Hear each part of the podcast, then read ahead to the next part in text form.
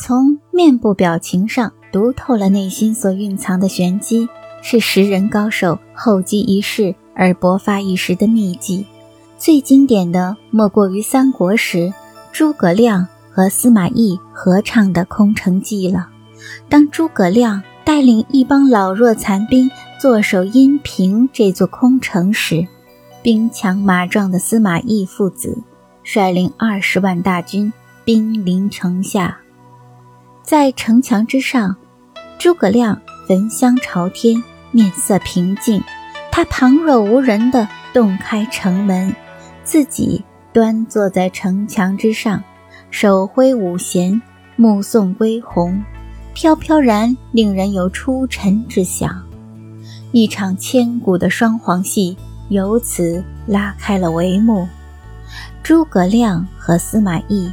这对谋略势均力敌的高手，一个在城墙之上，一个在城墙之下，用心机对峙着。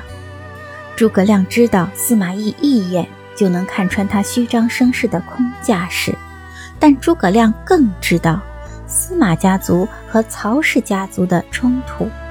倘若司马懿拿下了诸葛亮，三国鼎立之势不在，司马家族。目前羽翼未丰，最后难逃兔死狗烹的下场。精通军事的司马懿当然知道帮刘邦打天下的韩信的下场。诸葛亮的存在让司马懿有了和曹操周旋的机会。对付诸葛亮，曹操还必须倚重司马懿。诸葛亮一倒，曹操立刻没了后顾之忧。安内是必然之举。那一刻，哪里还有司马家族的容身之地呀？所以，在表情平静的背后，两人心中都在波澜起伏。就是因为诸葛亮一生谨慎，心知司马懿不会下手，才敢下这招看似冒险之局。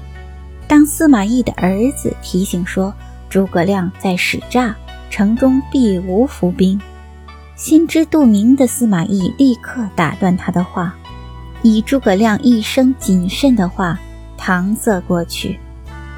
机智的司马懿从诸葛亮平静的表情上领悟到，这是诸葛亮谋划的一曲和他合唱的双簧戏。